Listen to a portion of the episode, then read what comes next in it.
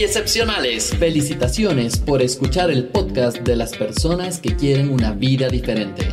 Soy Javier Illingworth y te acompañaré en los siguientes minutos para que te cuestiones, busques nuevas alternativas y recibas ideas de personas que te brindan una visión diferente de la vida. Disfruta del podcast que te ayuda a ser un ser excepcional en tu forma de pensar, actuar y ser. Bienvenidos a Excepcionales, porque excepcionales somos todos.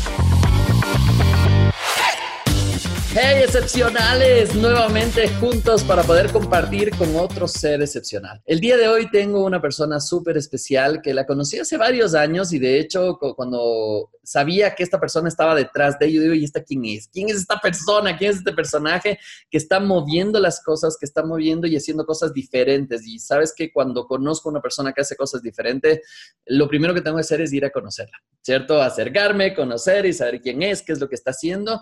Y estaba haciendo una cosa ahí media rara hablando de LinkedIn y sé qué cosas. yo decía, no, no, no, tengo que conocer a esta persona. Me acerqué y una vez que me acerqué a Jack, practicar y, conversar con esta persona, me, me, di cuenta que realmente es un ser excepcional y no podía ser de otra manera si está haciendo bulla ahí afuera, es que tiene cualidades diferentes y que tiene esas cualidades como un ser excepcional. Así es que el día de hoy te tengo a una persona fuera de serie.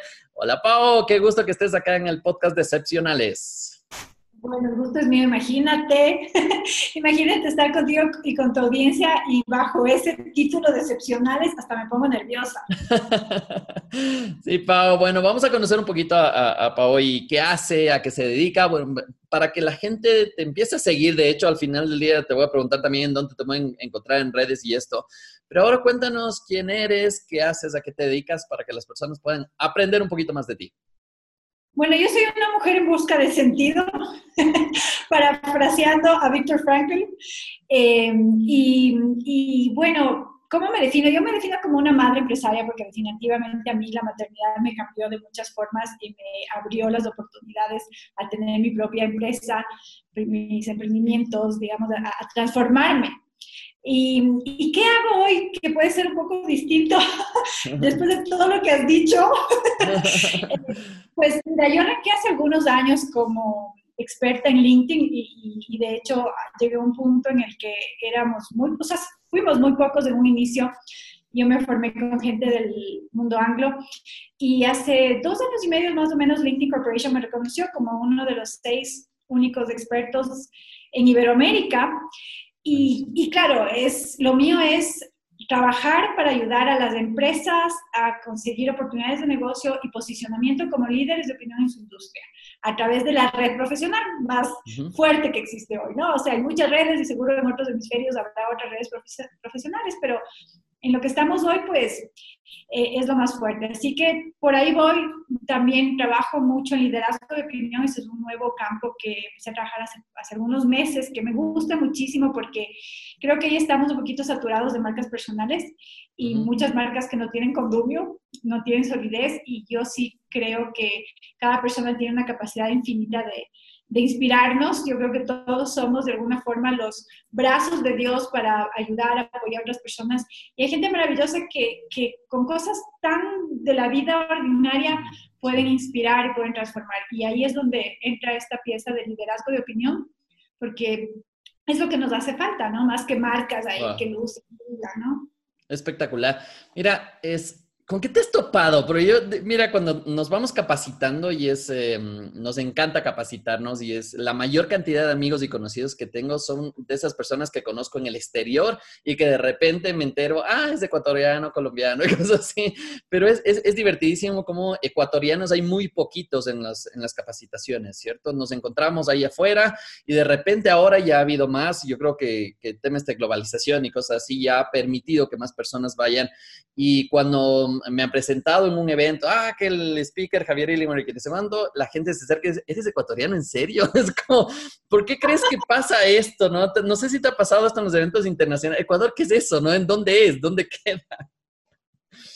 ¿Sabes qué me ha pasado? Me ha pasado, eh, bueno, en los eventos, más que en los eventos, ¿sabes dónde me ha pasado? En las mentorías que he hecho, porque yo en los, últimos, de los últimos cuatro años tomé la línea de, de, entrar a grupos de, de, mentores de otros países del mundo anglo. Buenísimo. Entonces, me, me, ha pasado que he sido la única latinoamericana y la única ecuatoriana. Y por supuesto, la gente le dice, ¿de dónde eres? Entonces, cuando yo llego con mis chocolatitos ecuatorianos, empiezo a descubrirles el mundo. Pero sí me ha pasado. O sea, el, el tema es que, eh, pues, pocos hemos sido los pioneros que nos lanzamos al mundo digital y el mundo digital es maravilloso porque te das cuenta que no hay barreras, no hay fronteras y luego que el pastel es tan grande que a veces pues antes del mundo digital y en ciertos lugares uno puede tener esa mente chica de, ay, mi clientito, mi tiendita, mi lugarcito, pero el mundo digital o sea, te dice, oye, es que puedes venderle a quien sea, donde sea, hay abundancia donde busques. Pero bueno, sí me ha pasado ese tema de que la gente de mis mentorías, de, de mis programas de mentoría, no saben pues dónde, si es, si es Ecuador, si es El Salvador, si es Colombia, si es Perú. O sea, imagínate que si tú lo has experimentado eso en el mundo de habla hispana, imagínate yo en el mundo anglo. Claro, totalmente. Coincido contigo. Totalmente. ¿Y por, qué eh, empezaba con eh, cuestionar esto y preguntarte esto? Porque mm, normalmente una persona que quiere volverse excepcional, lo primero que tiene que trabajar es en su mentalidad. Si no trabaja en su mentalidad, está complicado. Si es que empezamos a pensar en chiquito, en que no podemos, en que es complicado, es que estamos en un país que no tiene oportunidades, entre comillas, ¿cierto? Y, esto puede estar pasando a personas en cualquier parte del mundo que está pensando en que su ciudad es pequeña, que su espacio es pequeño. Si no piensas hacia afuera, si no piensas en grande, no vas a poder lograr cosas maravillosas. Y te preguntaba esto porque en el mundo en el que estás, en el tema online, ayudando a gente a que sobresalga dentro de una plataforma virtual, que conozcan más empresas, y esto lo has trabajado con personajes de todo el mundo. ¿Cómo fue que cambió esa mentalidad tuya de trabajar tal vez localmente a ampliarte a un mundo que está allá afuera? Bueno, primero yo creo que siempre tuve como un gusanito. Eh, cuando yo era niña viví en un par de países, luego después de la universidad viajé. Creo que esa fue la semilla, pero no es determinante, porque tú sabes que las circunstancias no determinan nada, ¿no? Totalmente. Es uno el que hace su realidad. Yo creo que, el, lo que todo arrancó cuando yo fui mamá, eh, me quedé sin trabajo, y un momento dado me aburrí ya, o sea, vi que, estaba ahogándome y lo único que tenía era mi computadora. mi computadora mi conexión a internet. Y, y, mientras amamantaba a una niña, estaba ya embarazada de otro que venía enseguida. Entonces, lo único que tenía era eh, este, y me empecé, y empecé a investigar y empecé a encontrar a gente digital. Y yo recuerdo mi, la primera persona que encontré en el mundo digital, eh, Mónica, ella era ecuatoriana. Y, hacía esto, y a través de ella llegué a otra persona en Chile y otra persona en Estados Unidos, y dije, oye, es que esto es maravilloso. O sea, yo aquí eh, lo único que puedo hacer es cuidar de dos críos, pero esto me abre como la mente, me abre oportunidades. Entonces, fue que se, se dieron las circunstancias y yo siempre he sido como muy curiosa, creo que de profesión yo soy ingeniera mecánica y creo que eso como que me abrió la, la, mente a decir, ok, voy a investigar, voy a ir un poquito más, voy a buscar, voy a... Y de hecho, mira, yo de ingeniera mecánica pasé a ser al mundo del marketing digital, del B2B, de, de, los contenidos. O sea, tuve que reaprender desde cero y más que reaprender, aprender. porque los ingenieros tenemos nuestra fama, ¿no? De ser cuadrados. y no sabía, la, la, verdad no sabía que eras ingeniera mecánica. Yo soy ingeniera mecánica y trabajé mucho tiempo en el mundo automotriz, además. Entonces, oh. entonces, imagínate de ese mundo tan estructurado eh, y tan cuadrado. Eh, yo amo mi ingeniería y amo mis ingenieros, pero somos lo que somos. Entonces, tuve que, imagínate, en, en mi casa aprender, pero, pero te digo, mi profesión me ayudó porque me, tal vez me ayudó como a investigar, a superar barreras, aprender, aprendí a hacer una página web, una landing, el lenguaje de marketing, cómo hacer Facebook Ads, o sea, todo el intríngulis de, de, los medios digitales aprendí autodidacta, ¿no? Esto fue ya hace algunos años y, por ahí, por ahí empezó. Me encanta lo que estás diciendo justamente con el tema de flexibilidad, ser flexible respecto a, no porque has hecho algo hasta cierto momento en tu vida tienes que seguir haciéndolo. Si es que llegan las circunstancias para poder cambiar, es momento de cambiar. Igual yo soy ingeniero electrónico, también pasé en industria en el tema y, y, obviamente después de pensar en esto también te topas con la gente que te dice cómo te vas a cambiar, cómo vas a hacer esto y tantos años de trabajo y toda la cosa y un montón de creencias que están ahí atrás y es el tema de ser flexible.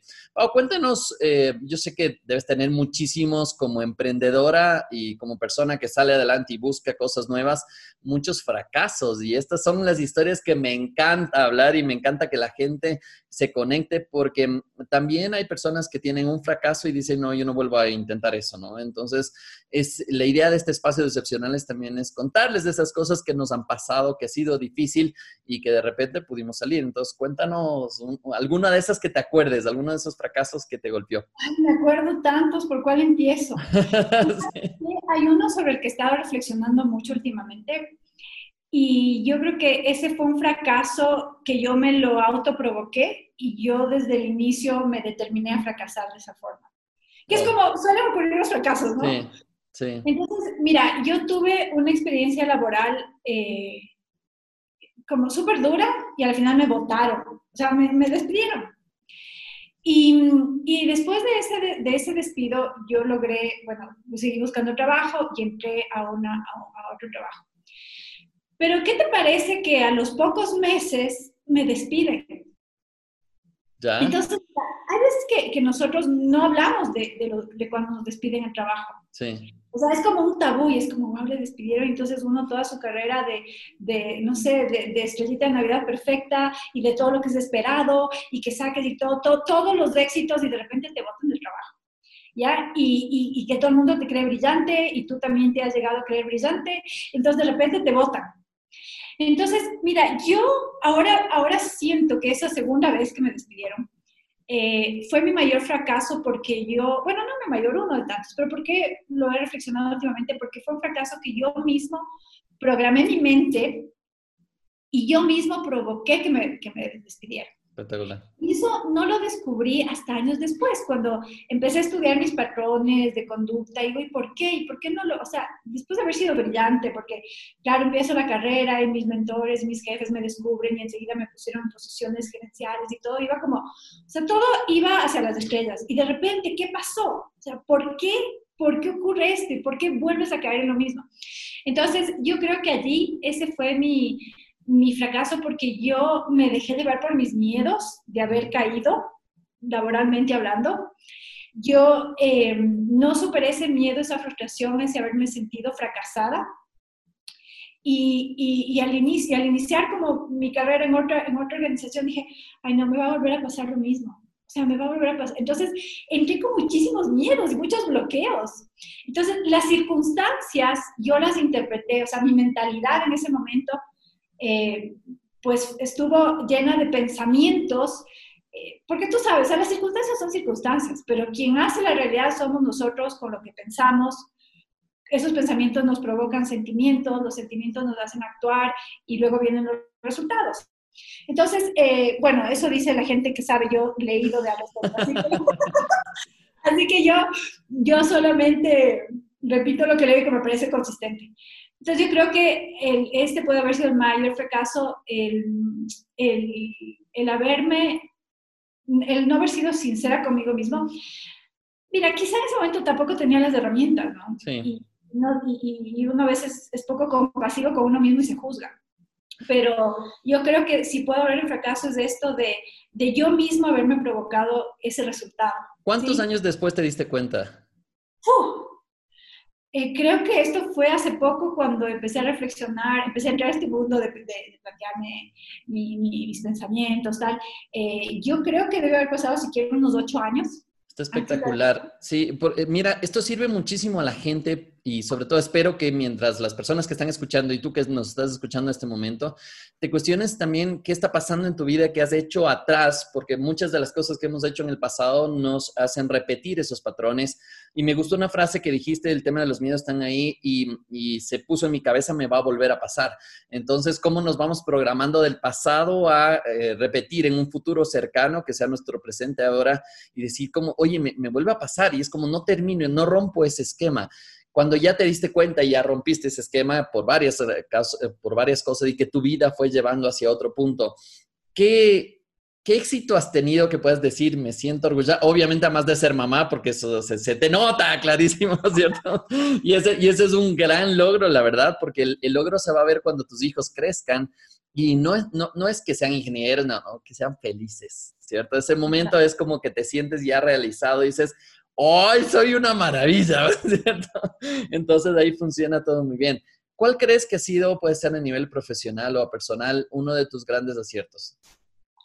Bueno, yo creo que, y mira que Javier, tú has venido así como brujo a preguntarme cosas sobre las que me he estado planteando últimamente, porque también estaba pensando el otro día, o sea, qué, qué, qué cosa buena, eh, o sea, tratando de, de pensar en, o sea, pensar y autocelebrarme las cosas buenas que he hecho, ¿no? Porque uno habitualmente se castiga. Así ¿sí? Eh, y, voy a hacer una, una digresión. Hoy estaba viendo un documental sobre un accidente aéreo y tú veías a todas las familiares con todo su dolor, ¿no? Pero hasta las últimas consecuencias buscando un culpable, buscando un culpable, cuando fue un accidente totalmente fortuito. Y yo a veces digo, oye, nosotros los seres humanos siempre estamos buscando la culpa esto es culpa de algo, a nuestros niños les enseñamos que, ¿quién fue? ¿Quién, quién hizo? Eh, y luego eso nosotros nos lo aplicamos toda la vida. Entonces digo, pasamos la, mitad de la vida eh, flagelándonos y la otra mitad de la vida aprendiendo a perdonarnos, ¿no? Entonces yo estoy en esa segunda mitad de la vida que estoy tratando de perdonarme y no buscando culpables. Eh, tratando de ser un poquito más compasiva conmigo misma. Y, y, mira que yo creo que una de las cosas chéveres, volviendo a tu, a tu pregunta después de la depresión, es que yo recuerdo una de las cosas que me hizo ir por el camino que tengo ahora. Es un día que me vino este pensamiento, yo, yo, fundé una sociedad con dos, dos personas más, ese fue mi primer emprendimiento, y yo me sacaba el aire, o sea, no sé si toda la gente que te escucha aquí entiende el término sacarse el aire, sacarse la madre, romperse el lomo. ¿sí? Es darle con todo, trabajar sin pensar en horas ni nada de eso, sino es meterle con toda la fuerza del mundo, ¿no? Más con cuerpo y alma. O sea, entonces yo era mamá, y tenía mis dos chiquitos y yo me sacaba el aire, me, me esforzaba muchísimo y veía que los otros dos socios no hacían lo mismo. Mm. Entonces, un día yo me harté porque yo empecé a hacer el trabajo del uno, del otro. Yo, yo, estaba convencida de este proyecto, pensé que los, ellos también estaban convencidos, pero yo también fui como asumiendo y yo estaba detrás del uno, detrás del otro y además me llenaba de coraje, porque miércoles yo estoy aquí eh, esforzándome y no es igual del otro lado. Y recuerdo que un día me vino este pensamiento dije, a ver, todo lo que yo valgo y todo lo que yo estoy poniendo aquí, podría yo ponerlo en algo propio, distinto, mm. y sería un éxito. Entonces, ese día yo decidí dejar, o sea, dejar esta sociedad, tomar las riendas, hablé con un socio, puse las cosas súper claras y, y ya dejé de involucrarme emocionalmente. Y ahí fue cuando nació otro, el, el emprendimiento que luego llevó a, a, que yo ya me dedicara a LinkedIn, que crear esta empresa que tengo ahora, pero fue ese, ese momento, yo creo que ese fue, mira, a veces los éxitos no, no es que, bueno, entonces mira, gané un premio y un millón de dólares, sino para mí fue esa luz interior que me hizo valorar lo que yo era, que yo estaba dando y que, y que mis, todas mis cualidades podían ser empleadas de otra forma. Y luego fue un proceso, mira qué bonito que luego terminó con, y sigue con cosas muy buenas, ¿no? Espectacular. Mira, voy a recapitular nada más algunas de las cosas que hemos hablado el día de hoy en este podcast de excepcionales. El tema de ser flexible, ¿cierto? De mientras más flexible eres, más oportunidades te llegan y estás más dispuesto a recibir esas oportunidades. El tema de los miedos y cómo nos programamos o podemos reprogramar para que las cosas vayan eh, de bien o vayan para mal, ¿no es cierto? Entonces, me va a volver a suceder. Perfecto, utiliza ese me va a volver a suceder con cosas buenas que te han pasado, con personas correctas que has conocido, con éxitos que has tenido. Y a través de esto es buenísimo también el tema que contabas, del tema de, decir, es que nos pasamos en culpa a la mitad y los otros tratando de resolver esa. Y enseguida se me vino a mi cabeza, bueno, entonces, ¿cuándo son felices? Entonces, como que tenemos que trabajar en, esas cosas porque nos olvidamos y la verdad es que sí son felices sí tienen momentos felices y que has tenido momentos espectaculares con tus hijas y, todo el trabajo y todo lo que has logrado a través de viajar a través del mundo para capacitarte, para ayudar a gente y conocer a mucha gente alrededor del mundo entero. Y esos momentos de felicidad muchas veces son opacados por cada de esas cositas chiquitas que les hacemos demasiado grandes. Mm, y, justamente por eso, por eso considero que eres una persona excepcional, porque has podido pasar sobre este tipo de cosas y cada vez vas abriendo más la puerta a entender más internamente hacia ti qué cosas puedes cambiar, qué cosas puedes mejorar y llevar tu vida a ese ser excepcional que siempre, siempre vamos a estar trabajando ahí. Si tendrías, Pau, frente a un auditorio de mil personas, y esta es ya la pregunta típica de excepcionales, eh, mil personas ahí al frente y tendrías eh, solo unos segundos para dar un consejo, un solo consejo. No puedes recibir preguntas, no puedes eh, replicar ni nada, solo es dar ese consejo. ¿Qué consejo sería? Mira, mi consejo sería que dejemos de ser víctimas de las circunstancias, porque las circunstancias son cosas que ocurren y nosotros muchas veces echamos la culpa, nuevamente culpamos mm. de lo que nos pasa nos deja de pasar a las circunstancias. Entonces yo creo que hay que dejar de ser víctimas de las circunstancias y, y asumir la realidad que cada uno tiene. Todos tenemos los dones, los talentos divinos que Dios nos ha puesto y son los suficientes y los necesarios. Entonces, deja de echar la culpa a las circunstancias, asume tu realidad, asume lo que vales y echa para adelante. ¿Sí? Porque no hay, no hay otra forma de hacerlo. No hay, nadie ha sido feliz por simplemente dejarse llevar por la marea de sus circunstancias. La gente que ha sido feliz ha sido porque tomó el toro por los cuernos y asumió su realidad. Así que basta de victimismo, las circunstancias solo son esas circunstancias. Espectacular, me encanta. Pau, ¿dónde te pueden conseguir? ¿Dónde puede la gente conocer un poquito más de tu trabajo? Si necesitan apoyo en todo lo que tú estás haciendo y sacar adelante sus marcas, sus empresas, ¿en dónde te pueden localizar? Bueno, me a encontrar en LinkedIn, sí. Por supuesto, Paola Durán. Me encantaría, ¿sabes qué, Javier? Que si la gente me encuentra en LinkedIn y quiere conectar, me diga que me escuchó, me vio en este podcast. Está buenísimo. Eh, también, pues para la gente que no esté en LinkedIn, me pueden encontrar en Instagram, LinkedIn Expert. Eh, ese es mi título allí y en otras redes. Así que yo estaré encantada de conectar allí en sus dos medios principales, ¿no? Me encanta y muchísimas gracias por estar acá en Excepcionales en este podcast. Y recuerden, eh, tú que estás escuchando este momento, viéndonos a través de YouTube, lo más importante de todo esto y, por qué te traigo estas historias de personas excepcionales, porque muchas de estas personas se parecen a ti.